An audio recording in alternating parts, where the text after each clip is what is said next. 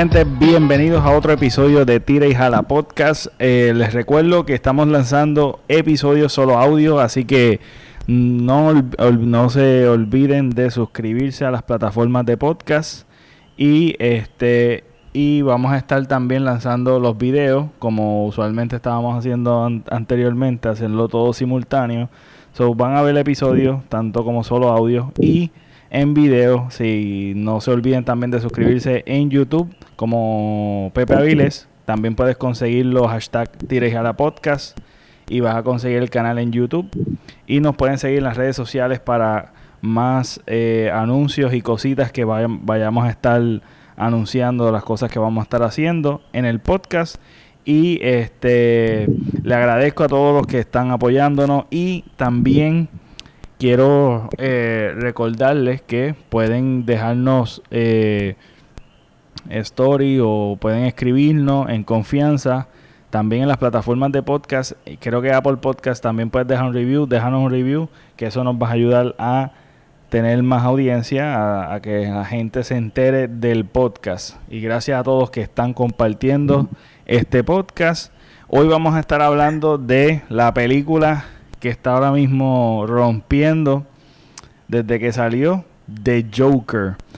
Eh, quiero advertir, vamos a estar hablando de la película, so eh, van a haber muchos spoilers y realmente vamos a estar hablando de la de los diferentes significados y de los diferentes temas que se, se tocan en la película, que creo que es pertinente y creo que es algo que que me resultó este impresionante cómo lo plasman. Eh, son cosas que hemos hablado en el podcast también. Este me acompaña hoy eh, con el con el con el dilema que tenemos, el background de, del coquí.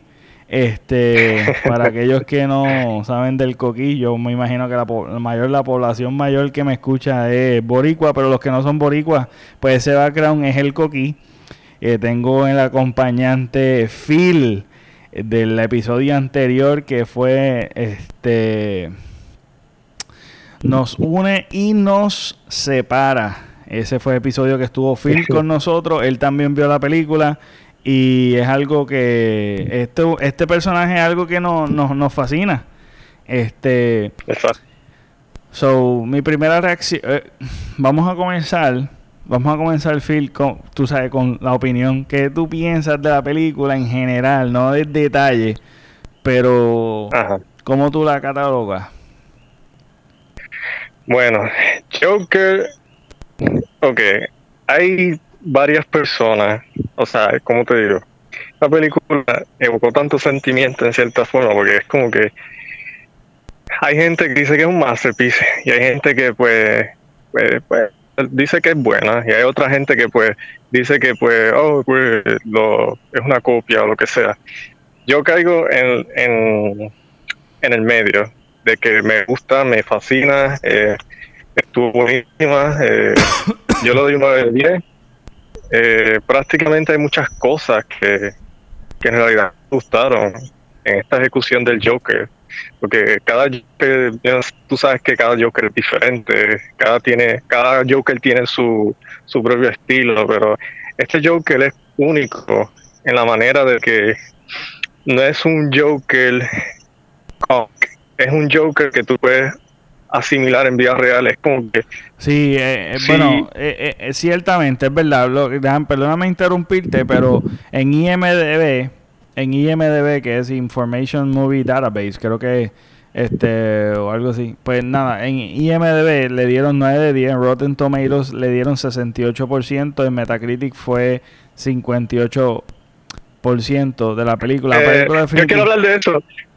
perdón que te interrumpa, pero yo, yo quiero hablar de Rotten Tomatoes y yo quiero hablar de Metacritic porque yo tengo, la gente tiene que enterarse de muchas cosas de estas ciertas páginas de internet que eso lo quiero ahorita lo, ya verán porque tengo mi argumento contra esas dos páginas en específico y varias fuentes eh, de la prensa americana que prácticamente hicieron el ridículo con esta película. Pero eso es otro tema aparte, pero eso es lo que quería decir antes. este, perdón por interrumpirte. No, no, tranquilo. Que tenía que sacarme eso del pecho. Tenía que sacarme eso del pecho porque es que son datos interesantes que, que pues hay tantas cosas sobre esta película, hay controversia, hay, hay diferentes aspectos de esta película que la gente tiene que enterarse, pues, porque alguna gente no sabe mucho de, estos temas y pues sobre el Joker. Saben que es una buena película, saben que es bastante interesante, pero no saben las cosas alrededor de esta película que pues tú sabes son fueron extremadamente pues negativas y falsas en verdad yo la película yo le doy yo estoy de acuerdo con IMDB. O sea yo le doy 9 de 10 este tremenda película me fascinó yo se lo recomiendo a todo el mundo este, yo salí, yo salí de verdad que impactado con esa película. Te digo, yo estaba escribiendo, porque como yo sabía que yo iba a hacer el episodio contigo, yo estaba escribiendo varias cosas que se venían a la mente, este, en diferentes escenas. So, va a ser pues, en orden aleatorio, porque yo no, pues no me senté a organizar las notas. Vamos a tratar de ser lo más organizado posible, pero este, quiero que sea una, que, que fluya como una conversación normal.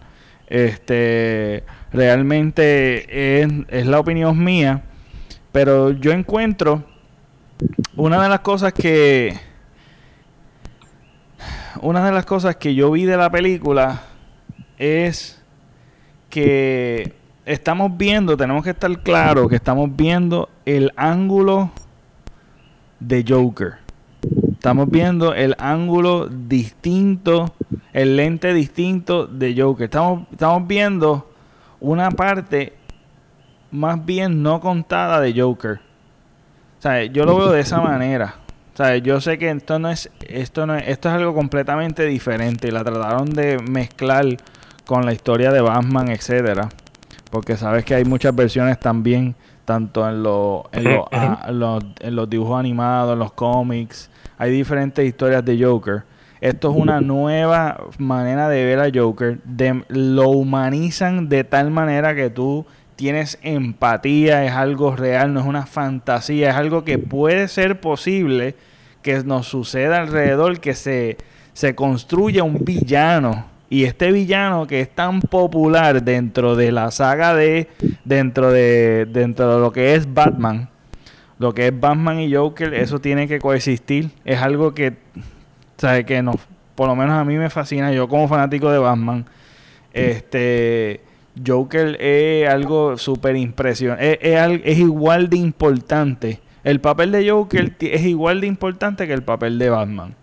Entonces, el que hayan contado desde el aspecto de Joker es increíble. Y la manera en que lo hicieron, este me pareció fascinante, me, me, pareció algo bien moderno, también cosas que nos están sucediendo hoy día en nuestra sociedad, como por ejemplo lo que es la corrupción, porque no lo dicen directamente, pero tú lo puedes agarrar, tú puedes inferir lo que te están diciendo de la película. En la película te están diciendo que hay una corrupción bien, que está corrompiendo, agotando a la gente, que es algo que nos podemos relacionar nosotros como puertorriqueños. O sea, la corrupción, la violencia, el crimen, el crimen.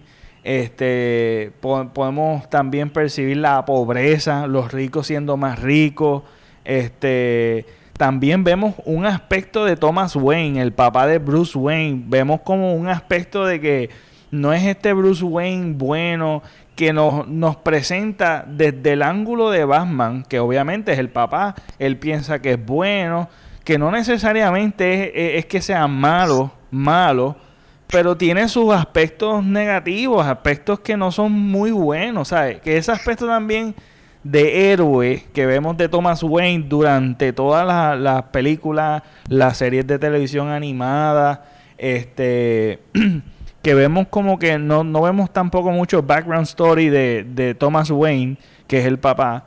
Este, me pareció súper, súper interesante, bien peculiar de la película. Este, eh, la, la, la manera en que podemos ver desde la pobreza hacia, tú sabes, la necesidad que hay de, de un pueblo afligido, agotado, no hay trabajo, también lo mencionan, no hay mucho trabajo, mucha gente con mucho privilegio, mucho discrimen, que eso también no está sucediendo, podemos ver eso, que yo sé que hay ciertos aspectos que somos, son, son gente o población changuita, pero no estamos hablando de esta gente changuita, estamos hablando de que es una realidad que nos está sucediendo a todos como sociedad, de, del discrimen, del bullying, de, de, de todos estos temas sociales y lo presentan en esta película de una manera que van formando que ciertamente no es que van formando desde que él es adulto, porque presentan ciertas cosas que sucedieron en su pasado que fueron producto y estamos viendo ahora en la película es mm, es el empujón que le dieron a Joker para que se formara Joker. Fueron muchas cosas que fueron el trigger de que se fue formando este, de que se fue encontrando, porque una cosa que me encantó, que me encantó, que él dice que él no sabe quién es, no sabe, él no sabe, eh, él, él, presenta como dice, este, no sabe qué es realidad. Él no sabe qué, qué, qué si es lo que es la realidad. Él está como que eh, adormecido en esta vida. Él está como que no sabe lo que es real y lo que no es real. Lo que si está existiendo o no está existiendo. Ese problema existencial que él está teniendo, o sea, eh, eh, como ser humano, es increíble, brother. Es increíble porque en cierta manera todos tenemos, todos tenemos nuestra crisis existencial también en un momento dado. Es algo que tú te puedes relacionar, algo que te, sí, tú sabes, te, tienes empatía, puedes lograr como que verle eso, como que yo diga, diantre, mano. O sea, ya yo entiendo por qué él es tan maniático, tan loco, este... Eh, tú sabes, ponen un aspecto de la historia de Joker tan increíble, tú sabes, sé que estoy eh, halagando mucho, pero es que no es de menos es una película, es un peliculazo, tú sabes, es una película que tú vuelves, yo estoy seguro que si yo la vuelvo y la veo, puedo sacarle más jugo a, estos aspectos que estamos mencionando, que son una realidad social hoy día. Por eso es lo, relevante lo relevante. Yo creo que el boom de Joker, tanto que la actuación, que no quiero menospreciar la actuación de, de Joaquín Phoenix, que fue una actuación increíble, pero también lo que está sucediendo alrededor en la historia es algo que nos podemos relacionar todos, cada uno de nosotros. Perdona que no te he dejado hablar, Phil. ¿Tienes algo que comentar? Nada, eh, está bien, tranquilo. Tienes que manifestar eso. esa película, esa película, esa película trae mucha. Yo te dije que te iba a, ocasionar estas cosas en ti. Eh, sí, mira, es que esa película tiene tanto, como te tanta profundidad. Pues si tú ves bien, tú puedes ver la película. Es una de estas películas que tú necesitas verla dos veces y cada vez se pone más buena, porque es como que la primera vez eh, tú estás en la experiencia, porque tú estás dentro de este personaje, tú prácticamente estás al lado, es como si tú... Eh, la película, la, película es, como que la película, la cámara, eh, eso de los efectos de cámara, cómo lo hicieron, es como que prácticamente tú estás dentro de Arthur Fleck, tú estás como que dentro de su, dentro de su alma, dentro de su cuerpo, y es como que tú estás viendo, y la forma que lo hicieron es como que fue tan genial, porque es como que tú estás ahí, y tú estás sintiendo, tú estás absorbiendo lo que él está sintiendo, esa transición tú la sientes con él, es como que tú eres el pasajero dentro del carro de Arthur Fleck, y, y, y tú estás viendo todas esas cosas que están transcurriendo de esta historia y, y tú te quedas con,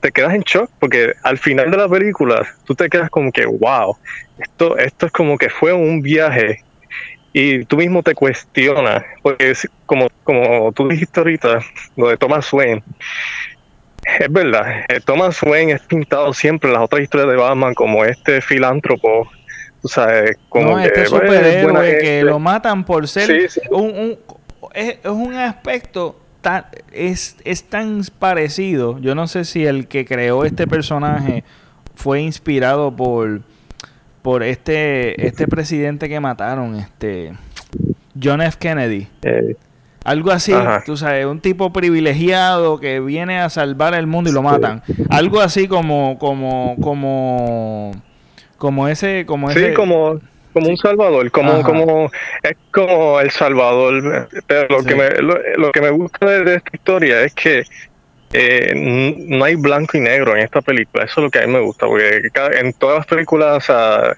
iteraciones de Batman, hay como un blanco y negro. Entonces, tú, entonces está como que Thomas Wayne, este filántropo, este, este, esta figura imperfecta que tiene Bruce en su mente, de su padre, que fue un buen hombre, de que ayudaba a los pobres, de que era un filántropo, todas esas cosas. Entonces, en esta versión, mostraron una versión interesante porque mostraron una versión humana. O sea, no estoy sí, diciendo que, sí. como tú dijiste, no es malo. Eh, Sí, es medio douchebag.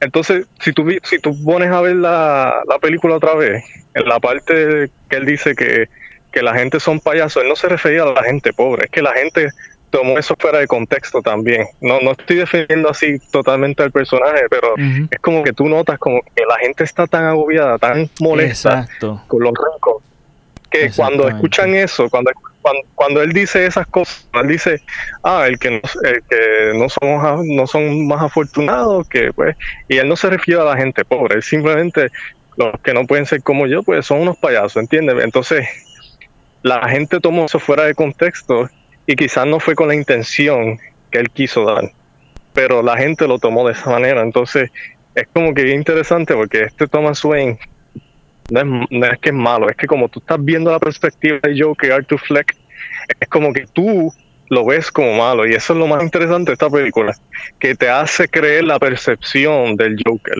porque tú estás dentro de él, entonces tú te sientes como que, como, ¿cómo se dice esta palabra? Bias, parcial, imparci- imparcial, como que es como que tú te sientes que estás em- empatizándote con él, entonces tú ves a Thomas Wayne de esa manera, pero en realidad quizás no es de esa manera. No, no, que también ¿Entiendes? son Entonces- aspectos que tú puedes, tú puedes como que diferir, como que tú decir, este personaje a estas cosas, entonces este es como que hay cosas que yo estoy de acuerdo con él, hay cosas que no estoy de acuerdo con él, no es como que este tipo perfecto, esta imagen perfecta que no existe de ciertos Exacto. personajes ficticios, obviamente, estos son, estos son historias que son que no Es, son es que son realistas. Exacto, son es que es son- que- lo pusieron en un plano realista, exactamente.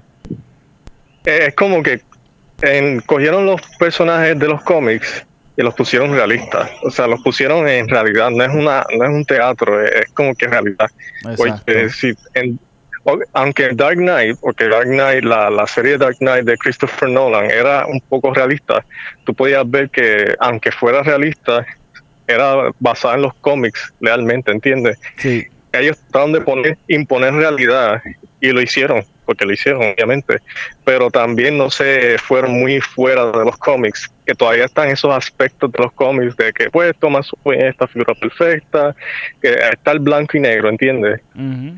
No, no hay como, no hay como un gris. El Batman es bueno, Joker es malo, siempre hay good and evil. Aquí en esta película de Joker, Ajá. No, sí, termina, termina.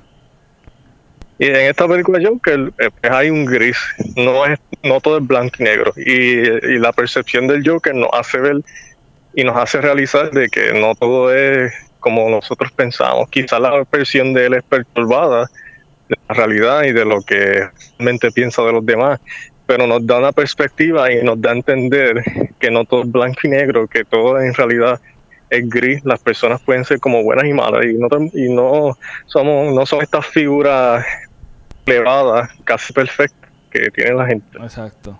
Entonces, vamos a hablar del comienzo de la película.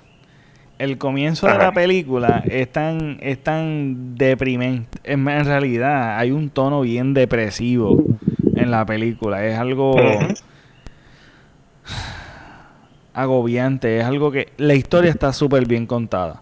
Desde el comienzo, vemos cómo esta persona que está trabajando en algo, pues nada, llamando la atención, vestido de payaso, hacen diferentes trabajos, una compañía que tienen diferentes payasos que hacen diferentes presentaciones en diferentes lugares donde necesitan un tal vez un animador o alguien que haga un trabajo para llamar la atención.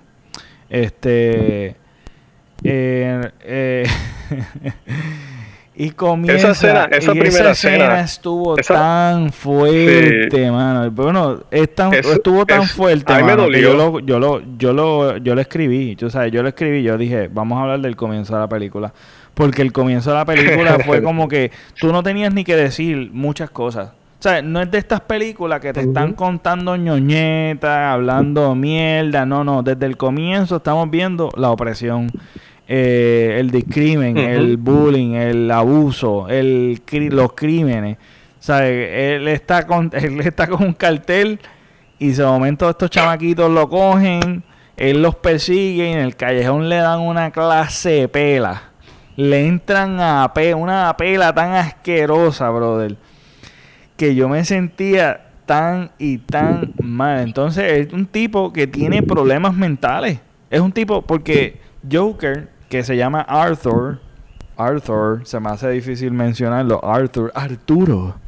Este, este, pues Arthur, pues es un tipo con problemas mentales, básicamente. Él tiene muchos problemas, pues nada, está tomando muchos medicamentos con diferentes problemas este, mentales que él está luchando, pues, este, problemas de salud mental.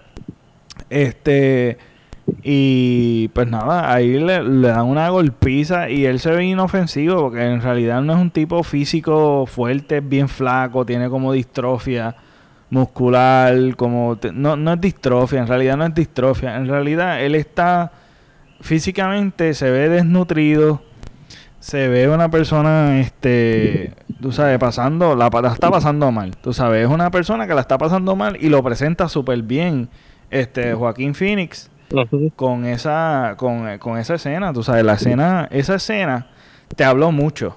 Te habló mucho no solamente de lo que está pasando en el presente, sino que parece que parece que es una persona que lo están que constantemente le están le están dando golpizas, se están burlando de él porque él es un freak, porque es una persona que no es común, que eso nos pasa, nos pasa, tú sabes, eso pasa mucho con muchas personas en nuestras escuelas. Exacto. Este, mm, el bullying. El bullying, en, la, entonces en el trabajo, él no tiene alivio. O sea, en el trabajo también todos los compañeros los tienen, se burlan de él. Este, también, eh, ¿qué, qué, qué escena, qué escena además de esa a ti te pareció fuerte, violenta? Dolorosa. Dolorosa. Mira, hay dos escenas específicamente en la película que, me dolieron bastante, que yo, yo me sentí dolido, porque es como que son demasiado fuertes. Una de ellas es la del tren, cuando le empezaron a, pegar estos estos tipos que... Ah, porque lo que pasa es... Exacto, porque mira, espérate, antes de que cuente esa escena, lo que pasa es que, que Arthur, que es Joker, este él tiene una enfermedad o una condición, que esto me pareció genial. Es una condición que aún, y esto es bien importante entenderlo, para mí, ¿verdad? Puede ser que yo, ¿verdad? Pero para mí es bien importante entender que, eh, que el guasón tiene, este Arthur, eh, eh, como tiene una parte de las condiciones que él tiene es que él se ríe cuando él está sintiendo emociones contrarias a lo que está sucediendo. Me entendí bien, ¿verdad? ¿Se, se, entiende bien? ¿O no es así? Sí, prácticamente. Prácticamente es eh, como que en, cuando no debe estar riéndose, él se ríe. Básicamente. ¿Verdad? Está sucediendo algo malo, tal vez, como en este caso, en esta escena, que estos chamacos están burlándose tratando de prospasarse con esta mujer y él empieza a reírse. Algo que no es particular porque pues está pasando eso, te da coraje. Pues él se ríe. Como también otra escena, cuando él está en el bus, tomando el bus, la guagua, que está haciéndole gracia al niño, la mamá le dice que no esté molestando a su niño y de momento esa situación, esa situación incómoda, él empieza a reírse. Es una condición que básicamente que él tal vez no quiere reírse, pero se ríe porque es un trigger de algo que está sucediendo y de momento ese es como que su escape, eso es como su su su manera de reaccionar a las cosas. Es que y, y otra cosa, otra cosa, un detalle importante de esa risa es que tú notas en ciertas en ciertas partes de la película que cuando él se ríe descontroladamente, tú sientes que él le duele. físicamente, que, no le gusta. Sí, sí, que, se agota, tú lo sufriendo. se agota. No es, eh, y es una risa, y es una risa que es, este, que no, tiene, no, no conlleva una emoción de alegría. Es una risa extraña, es, es, es, como hueca, vacía, oscura, no más o menos para que puedan no tiene nada. No, no tiene emoción de felicidad como tal. Es algo bien raro. Y él lo actúa tan brutal. Está brutal, esa, es la, magia de él. Esa es la magia de Joaquín Phoenix. el, el, personaje que hizo, la actuación fue tan genial que, que todo, o sea, la ejecución fue perfecta. ok, eh, me ibas a hablar de la escena, la escena que te dolía, que te dolió del, del tren. Ajá, cuéntame. Pues esa escena me dolió porque tú veías que él se estaba riendo. Y entonces cuando, si tú fijas bien en la escena, cuando empieza a reírse, que, que le, está molestando a la muchacha y la muchacha como que se retira, tú ves que él está súper incómodo, tú ves, tú ves que él tiene, él está, él, está asustado. Cuando él se está riendo, tú sientes el terror, el terror que él siente y la incomodidad que él siente y el dolor y, es como que tú lo ves, tú ves que él está sufriendo, que él está, que él quiere llorar con esa risa. Y es como que esa parte no, es como que me, me captivó, porque es como, o sea, tú ves la risa y, y, tú lo encuentras, tú lo puedes encontrar funny en el por encima, pero no es, no es, no es gracioso, no es gracioso por encima, porque si tú lo ves bien a él, si tú te fijas en las facciones, o sea, en la forma que él se está expresando, los ojos especialmente, tú notas que él no está riéndose por reírse, o sea, esa es su condición, pero también tú notas el sufrimiento y, y, el dolor que él siente cuando está, y no es un dolor emocional, o sea, sí, es un dolor emocional en cierta parte, pero también es un dolor físico y tú lo sientes que él no le gusta estar en esa o sea, en ese aspecto, sí, en, en, ese, en esa circunstancia, ¿entiendes? Que, de estar riéndose involuntariamente así. Y es como que tú, esa escena, yo vi esa escena y cuando vi la cara de él de terror, de sufrimiento, porque tú lo ves en los ojos, como que no, como que quiero parar, quiero parar de reírme, quiero parar y, no puedo, y es como que un desespero, tú, tú te sientes desesperado, y es como que si tú ves los ojos de él, Tú ves eso y tú lo sientes. Y también, él, lo emite. Sí, y entonces también otra escena que a mí me dolió fue la escena en cual él, este, porque él aspira, porque te presentan también que Arthur tiene una aspiración de ser comediante, de ser el stand-up comedian. Ah, esa es la otra escena.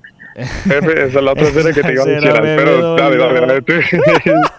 Sí, ¿verdad que sí? Mucho, ¿Verdad que sí? brutal, sí, porque él, yo me do... sí, él, Uy, él va, él va para un, él va para un, este, un comedy, un comedy store o como una barra o un comedy club, un comedy club, un comedy club de eso, un club de comedia, exacto. Mira, va, él va para ese sitio bien fancy, súper nítido. Entonces la cuestión es que él se para en tarima y empieza con el nerviosismo que él tiene, empieza a reírse. No puede hablar. Porque yo creo que es la primera vez que él se presenta ante un público a hacer este, comedia. Entonces él tiene una libreta que él escribe las cosas que suceden. Entonces él tiene una letra bien particular que no, no, no escribe bien. Tiene una gramática, tú sabes, la, la, la, manera de escribir eh, bien, bien feíta entonces, esto no viene el caso, pero es para que vayan viendo un mental picture de más o menos lo este de lo que es por si decidiste escuchar el episodio sin ver la película. Este pues él viene, empieza a hacer la comedia, empieza a reírse, a reírse, a reírse, y la cuenta, empieza, después de reírse tanto, eh, empieza a hacer los chistes. Eh, son chistes que realmente nadie se rió. Después como que se escuchó una risa, pero ahí yo no sé si fue que él alucinó o como que lo escuchó él mismo. No, no, no, realmente no sucedió. Porque él también tiene alucinaciones. Pero nada, anyway, la situación es que eh, él comienza a hacer unos chistes que no son tan buenos. Entonces eso se grabó. Entonces hay un hay un programa de televisión bien popular que todo el mundo parece ver, que es como si fuese un Tonight Show, este, eh, que hacen entrevistas, hay invitados, hay como comedia también.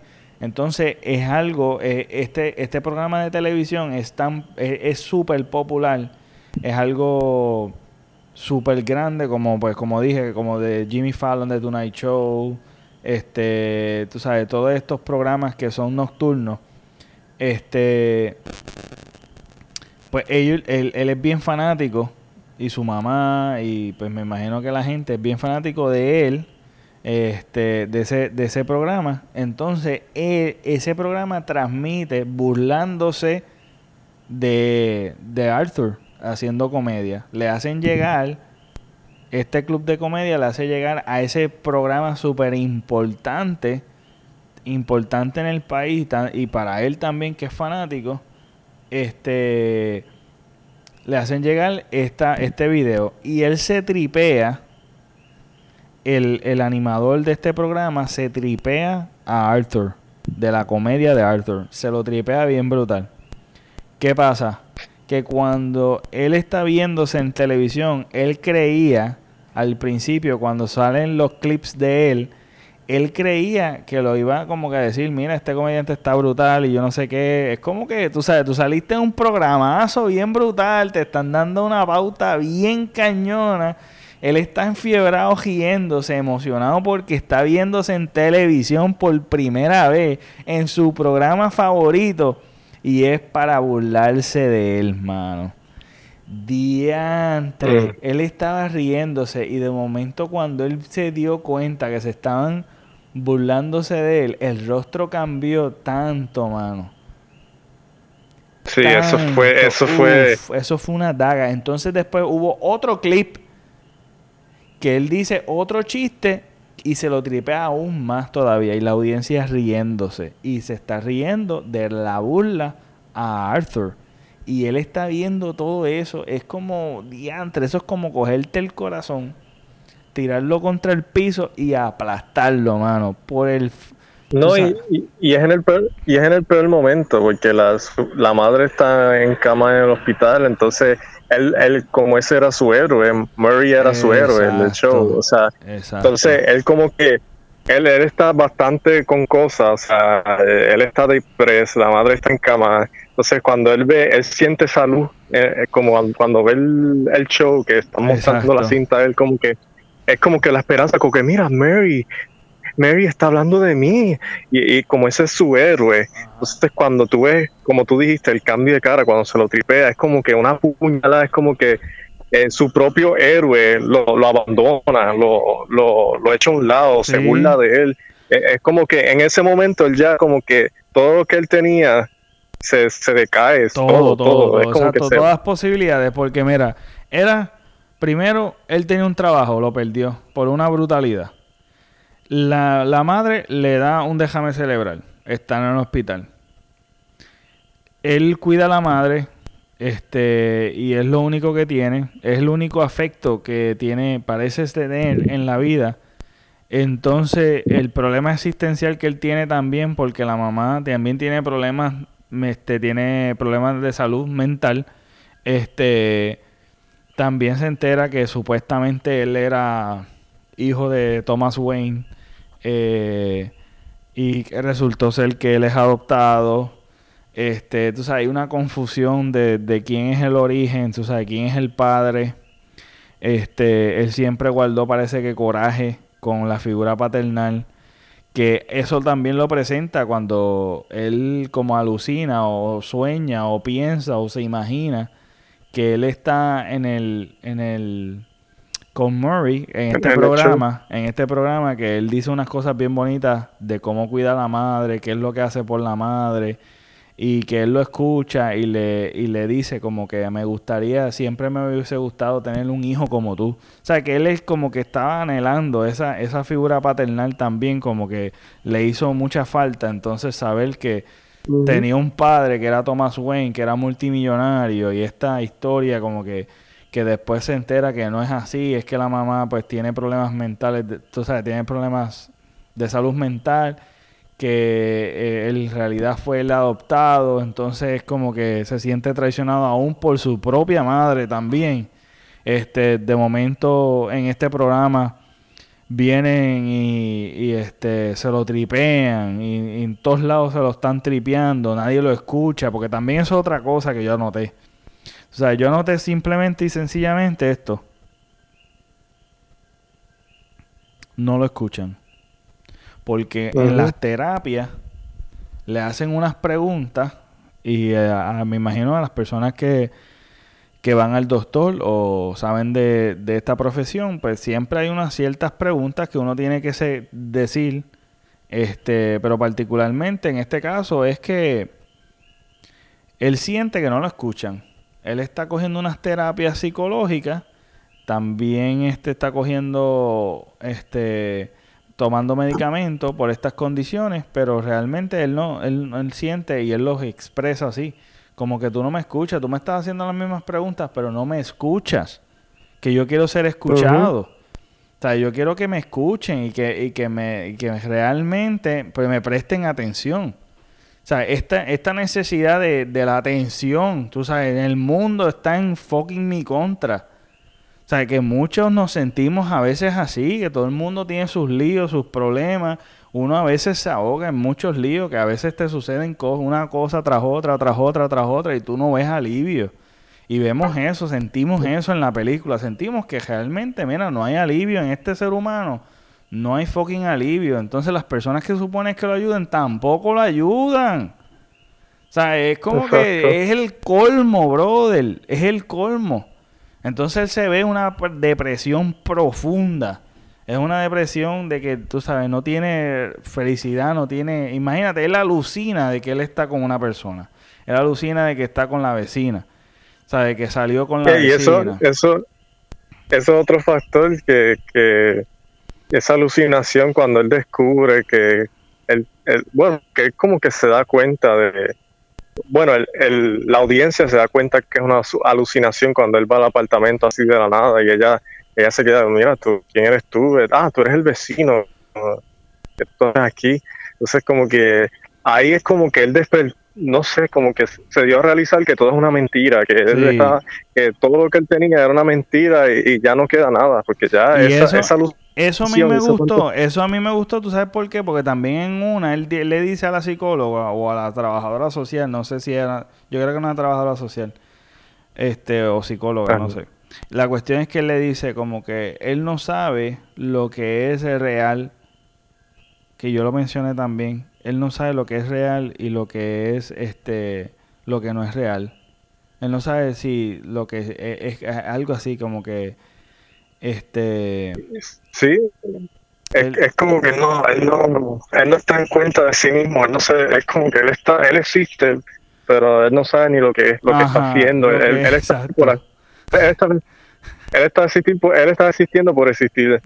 Y otra cosa, una cosa pequeña, un detalle pequeño, es que todos estos héroes, todas estas figuras que él considera importantes, que se van decayendo, o sea, el trabajo se le va, o sea, lo despiden del trabajo, eh, la maíz cae enferma, se descubre lo de Thomas Wayne, descubre que lo se cuenta que lo de la muchacha, la vecina, eh, es como que una, se da cuenta que es una mentira. Entonces hay otro factor importante, que él se queda sin medicamentos porque cortan las ayudas, ¿entiendes? Entonces eso es otro factor que no ayuda.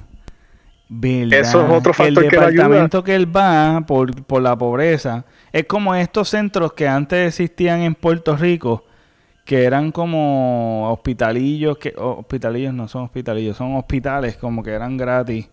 Este, son como centros, son como ah, centros, ajá, centros de, pues que van gente pobre, porque realmente es lo que vive en un sitio súper pobre, vamos a ponerlo equivalente a lo que es un, este, como un caserío, básicamente, tú sabes, como, un sitio de, de, no sé, de bajos recursos, ¿entiendes? Vive como un edificio que viven mucha gente que realmente pues son de bajos recursos, este, y bien difícil, tú sabes, y la gran mayoría, tú sabes, vive así, este, sabes, hay mucha gente que está viviendo bien, bien difícil, hay mucha desempleo, también hablan, y, y también es un tiempo en el cual los momentos podemos ver que lo malo es bueno y lo bueno es malo. Es un tiempo que se ve así porque se burlan, de, se, burlan de esta clase social también. Es como que son, son los gente olvidada, la aislada, este, los ricos viven en una burbuja, el discrimen y las cosas se normalizaron. O sea, el caos es normal y es algo que se, se volvió algo como cotidiano y el agobio, porque de todo esto es importante saberlo porque se comienza un movimiento. O sea, se comienza un movimiento sin él querer, también se va cocinando algo en el background. Porque mientras le está sucediendo todas estas cosas, hay cocinándose cosas en el background, como cuando él mató a los riquitillos, que eran unos riquitillos que se estaban burlando de una mujer, tratando de prospasarse con la mujer. Ocurre un movimiento sin él llamarlo. Porque eran estos nenes ricos privilegiados. Este. y se formó como una historia de, de, lo que sucedió en el tren. Que realmente fue él defendiéndose con una pistola que no era de él. Que se la dio un compañero de trabajo. Que básicamente el compañero de trabajo lo que quería es que lo votaran. Que hiciera una brutalidad para que lo votaran y lo sacaran para el caramba. Básicamente, o sea, que, que que todo así parece ser casualidad, pero se están cocinando cosas. Era como el destino, como si fuese el destino de él. El destino de él sucedió de esa manera. Fue como que él, no, no, nadie, nadie, no, no, estaba buscando atención, estaba buscando tener una vida normal que no podía tener. Y lo que encontraba era tropiezo tras tropiezo. Y eso es bien importante también cuando cierran este departamento, que es donde él va a tomar su, a tener sus medicamentos y a tener su terapia. Entonces, yo pienso, yo pienso que eso fue, el medicamento fue lo que lo, también lo, hizo peor, aunque ya las cosas estaban pasando ya y están decayendo, pero el medicamento le aumentó más ese estado mental que él tiene a, decaer bastante, a, un nivel de, de locura eh, prácticamente. Exacto. Y, o sea, porque es como que te dan todos los, o sea, es como tú dices, el mundo está en contra de esta persona. O sea, en todos los ángulos. En todos los ángulos el mundo está en contra de esta persona. Y, esto no se va fuera de la realidad, a veces nos sentimos así. Sí, claro, claro. A veces sentimos que, que, el mundo está en contra de nosotros y que las cosas no están alineadas, que o sea, las cosas peores pasan a uno, no todo pasa como uno quiere, nos pasan cosas que a veces nos cuestionamos. O sea, de que, mira, en verdad, ¿qué está pasando? ¿Por qué me está pasando esto? O sea, todo sale mal. O sea, es como que me quieren ver abajo, como que me quieren ver, o sea, a, un nivel que, moribundo. O sea, y ese el Joker, por eso es que esta película es diferente, porque es como que todo el mundo puede ser un Joker todo el mundo con, esta, con, el mismo estado de él puede ser un Joker activo. Ser un Joker. El, Joker. El Joker duerme dentro de las personas así, ¿entiendes? Y puede desatarse y manifestarse. Y, eso fue lo que pasó con Arthur Fleck. O sea, el Joker se manifestó, el caos, la esencia del caos se fue creciendo y manifestando. Y no fue que él la llamó, es que simplemente, pues, accidentalmente, él se activó dentro de él a través de, la, de, la, sociedad. Él, empezó a ver este movimiento que se levantó de los asesinos del, de, de los asesinatos que hubo, que pues que el de, de la, de los asesinatos que él cometió en el tren, de este movimiento de que la gente lo vieron como hasta como los, había un debate en Gotham como que que ah, este estaban justificando estaban como que en cierta manera como justificando este los asesinatos que son esta gente privilegiada que si yo no sé qué que ellos abusan de nosotros ellos están abusando del payaso y qué sé yo qué y crean como que esta imagen del payaso y y, y lo, lo veían como un vigilante sea, comenzaron a, crear como un mito. ¿Sabe? De, esta, de esto se comenzó a hablar muchas cosas. Y, y pues como esto estaba sucediendo, de que había mucha opresión ante toda ante esta clase social pobre, este lo, lo simbolizaron como un como un payaso, ¿sabes? Porque era un payaso que estaban oprimiendo, que era este Arthur. Y me, me, me pareció súper interesante el hecho de que se fue levantando este movimiento y él lo vio como que al fin y al cabo me están escuchando. Al fin y al cabo estoy, eh, me están, me, me, eh, eh, me prestan atención. Siento que existo. Siento que existo ahora en, esta identidad. Exactamente. Entonces él comienza a darse... Ajá. Dime, dime. No, que, que, que, yo digo que en Arthur no lo escuchaban, pero él siente cuando eh, toma la identidad de, del Joker, cuando esa escena, tú sabes, casi al final, él ya siente esta, este, esta liberación, esta alegría, porque él ya no es Arthur, él ya es, ya es el Joker y es escuchado, es escuchado y, es alabado y, y, él se siente liberado, él se siente en control de las cosas.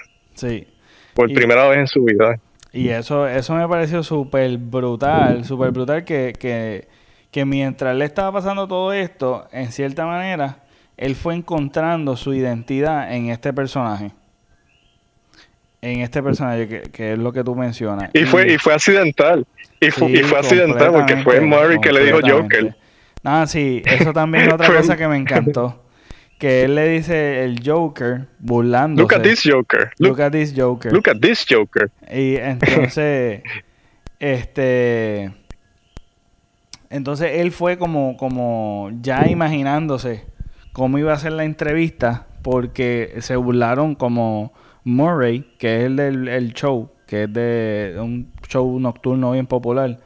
Este lo invitan porque se volvió viral este eh, las burlas que estaban haciéndole a, a, Arthur a Arthur tú sabes y lo llaman para, para invitarlo al show que yo creo que es el detonante ahí bien brutal, que él, que él se sintió tan decepcionado también de la mamá y él se fue dando cuenta de que pues realmente pues la mamá tiene problemas, lo dejó como que abusaran sexualmente de él, físicamente de él por otras personas extrañas, eh, cuando era niño, eso salió en las noticias, eh, y él cogió con todo ese coraje y mató a la mamá, la asfixió, la mamá adoptiva, este, la ficción este, viene y, y este, se toma venganza de del compañero de trabajo que le, dio la pistola para que sucediera lo que sucedió, que lo botaran del trabajo. Esa escena, ¿qué tú piensas?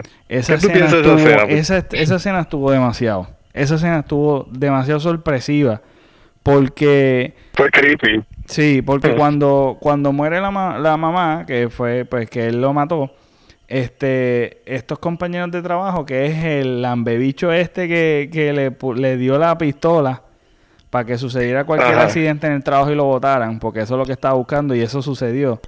Y él se dio cuenta de todo eso, porque él decía, cuando le dio la pistola, dijo, pero es que yo no puedo tener una pistola por los problemas mentales que él tiene. Este, eh, nada, la situación es que lo visitan y la manera que él este, se empieza a reír, él le dice, ah, yo estoy celebrando la muerte de mi mamá. Y como que lo ven extraño y tratan como que de consolarlo. Y él tenía ya una, una tijera. Y yo no me lo esperaba que iba a pasar esto. Aunque él tuviera una tijera. él cogió y le espetó la tijera de una manera, mano, que En el cine, un chamaco se levantó de la sorpresa, porque estamos viendo que Joker es este Joker que le están metiendo puño, patá, bien flaco, desnutrido, que parece que no se sabe defender, que no tiene ninguna habilidad ni de artes marciales, ni de nada, ni de manipulación, ni, ni nada, absolutamente nada. Este tipo que está en el mundo de él, que nadie lo entiende, que no tiene habilidades sociales, él es socially awkward él es súper extraño. Este, de momento, de la nada, saca, saca la tijera y se la espeta y lo mata, pero de una manera tan molesta. Porque se notó el coraje, o sea, el coraje de que después de lo que sucedió. Y estamos viendo este patrón, como que él está vengándose de, de estas personas que realmente le hicieron pasar, le hicieron pasar mal en diferentes en diferentes facetas de su de su vida que eran importantes. Lo que era el trabajo era importante. La familia la mamá era importante y la traicionó. También se sintió traicionado una pregunta yo yo sé que esto es una opinión pero quería preguntarte sobre esa misma escena. Eh, yo no sé pero yo sentí en esa escena cuando él mató al compañero yo sentí que ese era Joker. Ahí yo sentí e, ese, ese que mató a ese compañero. Definitivo, ese era Joker, salió, salió el Joker y la, forma, la forma que bromeó con el enanito. Sí, por eso. porque lo que pasa es que estaba, había un enanito con él, el compañero eran dos compañeros, un enanito y uno pues grande que era el, el, el lambeto del caeste. Que, que, lo mató. Entonces el otro pues no tenía ningún beef, tú sabes, no tenía ningún nada en contra de él del otro, porque el otro resulta ser que siempre fue bueno con, con él. Él lo dice, él lo menciona, tú siempre fuiste bueno conmigo, gracias. Y le da un beso. Y como cambia de emociones, porque él estaba con coraje viéndolo al tipo, con todo lo que le está diciendo, la hipocresía y todas estas cosas, lo hipócrita que, que es. Entonces él se molestó y tomó venganza y lo mató.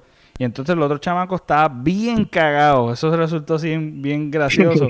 Porque él después estaba relax. Tú sabes, él, después que lo mató y, y, y, devoró todo su coraje en él, tomó toda su venganza en él, en el tipo. Después tú lo veías relax y él dijo, mira, pues vete, tranquilo, no lo veas. O sea, eso, es, ese cambio de emoción tan rápido, tan repentino, hecho eso, eso es Joker. ¿Sabes? Tú no sabes ni... Es impredecible.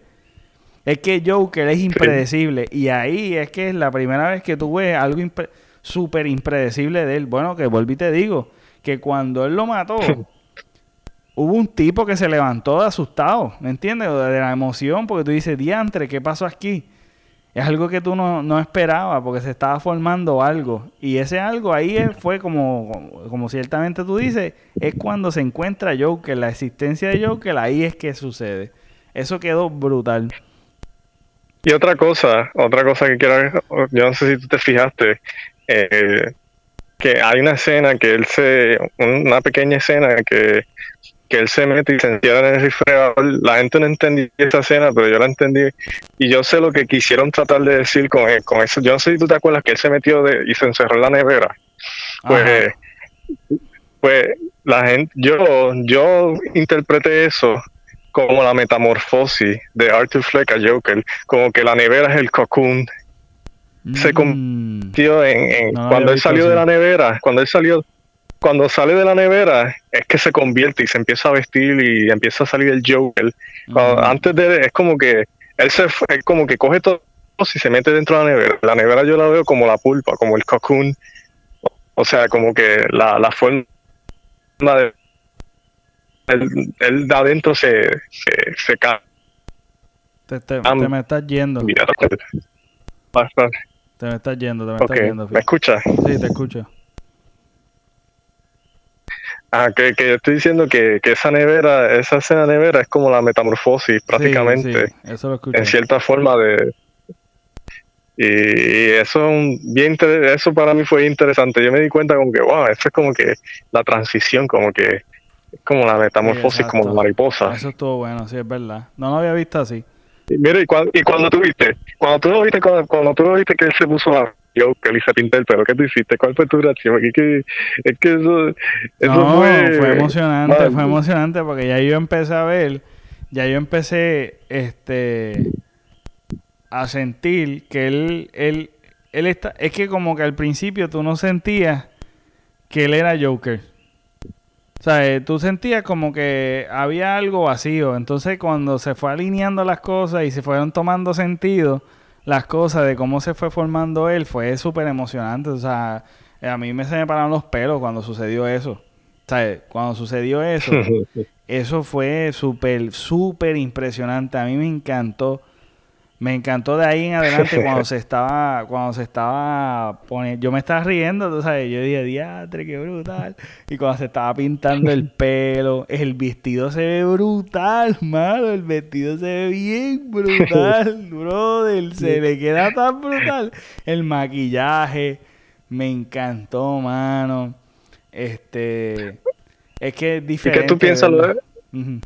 Y lo de Bruce Wayne, el encuentro con Bruce Wayne, ¿qué tú pensaste de eso? Porque yo sé que tú empezaste a pensar muchas cosas, yo, estoy, yo lo presiento. Pues fíjate, pues fíjate, con el, el, encuentro de Bruce Wayne, yo pensaba que él iba a hacer algo bien loco. Porque, porque como él estaba con, con, con este coraje de, del papá y yo no sé qué, fue eso, fue interesante, fue algo raro. Tú sabes, no, no sentí tanta emoción porque todavía no había estado tan avanzado la película y todavía Joker no era Joker. Él estaba como inofensivo en ese entonces.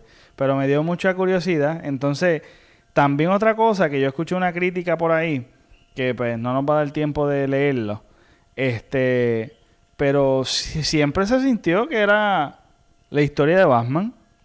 Yo nunca vi que, no, yo nunca sentí que estaba fuera de la historia de Batman. Yo siempre sentí que yo estaba dentro de una película de Batman. Este. Es que, es, así. Se sintió. Se, no, tú sabes, yo no sentí nunca que fuera otra historia. Lo sentí todo el tiempo. Tenía sentido las cosas que, que estaban dentro de, de.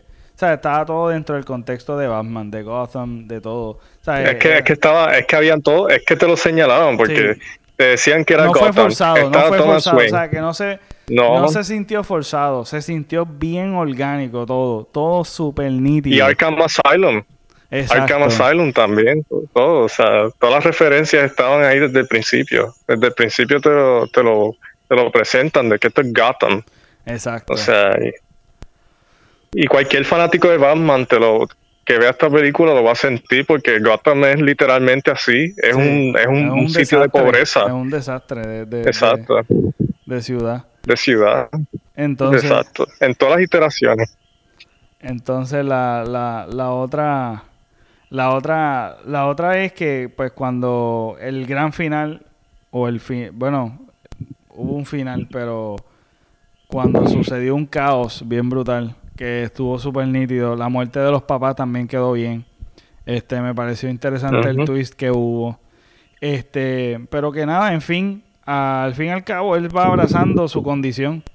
Y él va viendo que realmente, como él dice, que eh, algo que él dice que, que me pareció súper gracioso es, mi vida es una comedia.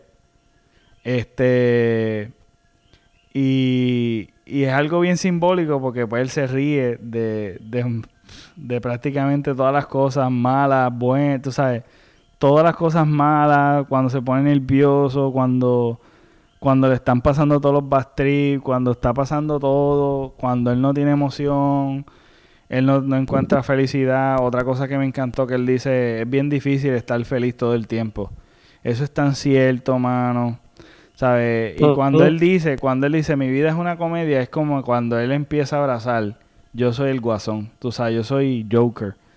Eh, él abraza su condición como que lo que le hace feliz él, no necesariamente lo que te hace feliz a ti. Y es como que siempre, él, siempre pensó que era una condición y él dice, no, este, este soy yo. Esto no es una condición exterior que yo tengo que estar luchando. Él empieza a abrazar esa condición. Cuando le quitan los medicamentos, cuando pasa todo lo que pasa, este, él dice, pues yo soy, yo soy quien soy, tú sabes, yo soy así. Y lo que a ti no te parece gracioso, para mí es gracioso. Y los eventos y las cosas que suceden, tal vez que a ti no te dan gracia, a mí me dan gracia. Y él empieza como que, espérate, es que yo opero así. Tú sabes, como que yo realmente nací de esta manera. Y yo soy así y yo me voy a disfrutar quién soy yo. Y él aprovecha este momentum de este movimiento y se va y va engrandeciendo lo que es el, el personaje y el carácter de lo que es Joker. Me encantó, mano. ¿Sabes? Súper brutal. El final también estuvo brutal. ¿Sabes? La manera en que surgió la entrevista con Murray, que no lo voy a decir, estuvo demasiado. El speech que él dio, súper real. Sí. Tú, sabes, es verdad. Súper real. Tú sabes que, que en verdad vivimos alrededor de muchos hipócritas. Tú sabes, vivimos de muchos hipócritas que tratan, que tienen una imagen y tratan de, de, de ser los más, los más buenos y condescendientes y no lo son. Este... Por eso, el Joker, el Joker representa eso. El Joker es como que la anti-hipocresía. O sea, él representa como que él, él es como que su detesto a la hipocresía. Siempre ha sido así el carácter de él en, los cómics. Es su como que su odio a la hipocresía y cómo la gente pretende ser cosas que no son. Es como el, el Joker de Dark Knight también lo dijo, como que la gente es buena porque el mundo lo allows them to be, ¿entiendes? como que es como que él expone la hipocresía de la gente. Sí. O sea, eh, sí, la fantasía y esto y esto palabreo y esta esto lo que es políticamente correcto y esta ñoñeta de estar hablando y lo que es lo que se ve correcto, lo que es bonito, lo que no es bonito, no, esto es lo que es real y ya se acabó, tú sabes, esto es lo, lo, lo, la cruda verdad y y la manera que él se expresa, que no se está victimizando. Él está hablando, él dice, no sé, yo en verdad yo no me estoy victimizando, yo estoy hablando de lo que está sucediendo. Y así mismito, lamentablemente, como vivimos con gente también changuita, a veces confundimos. A veces confundimos este lo que la gente está pasando realmente y es difícil tú expresar tus emociones porque rápido te catalogan como tú eres un changuito que no puede soportar el los problemas que nos suceden a todos a diario. Y también otra cosa es que, que, que, lo he hablado en otros podcasts, es que porque tú eres una figura eh, de hombre, no puedes estar pasando necesidades emocionales y, y, problemas que te puedan estar dando, que es algo falso. Y es algo que él presenta como que él dice, mira, yo estoy expresando lo que es y ya se acabó. Esto yo no estoy tratando de victimizarme. No estoy tratando de tener autocompasión, tú sabes. Esto es algo que pues es, lo que está sucediendo a nuestro alrededor. Entonces la gente se siente identificada y este movimiento se fue creciendo más de, de pues del guasón, del Joker y, y tomó fuerza y pues cogieron un líder. En lo que la gente estaba buscando realmente era el detonante. O sea, el Joker fue el detonante de la sociedad también. O sea, a medida que se fue formando, que empujaron a Joker por el precipicio, o sea, que fue el colmo de los colmos, todo lo que le sucedió, también a la misma vez Joker empujó a toda esta a toda esta gente que también se sentía y de igual forma oprimida y cogieron este movimiento y pusieron lo pusieron a él como líder porque él se declara como que yo soy el que maté a toda esta gente, este yo hice esto y empieza a hablar cosas que son reales que todos nos podemos podemos relacionar de alguna manera u otra. Y y mano tú sabes se formó se formó este este este personaje que tanto lo estamos halagando pero no es cuestión de que está bien que está mal. Estamos viendo una triste realidad que todos nosotros debemos tener cuidado cómo nos tratamos los unos con los otros, cómo hacemos nuestras, tú sabes, cómo, cómo lidiar con todos estos problemas, con todos estos problemas que nos suceden y que muchas veces nosotros formamos, la sociedad, refiriéndome, formamos este estos crímenes, estas cosas que suceden a nuestro alrededor y estos personajes que se, se desconectan de la realidad, que realmente tenemos que tener cuidado y tenemos que crecer como sociedad y tener mucho cuidado con lo que nosotros hacemos, que cada acción tiene una reacción y muchas veces no es muy buena.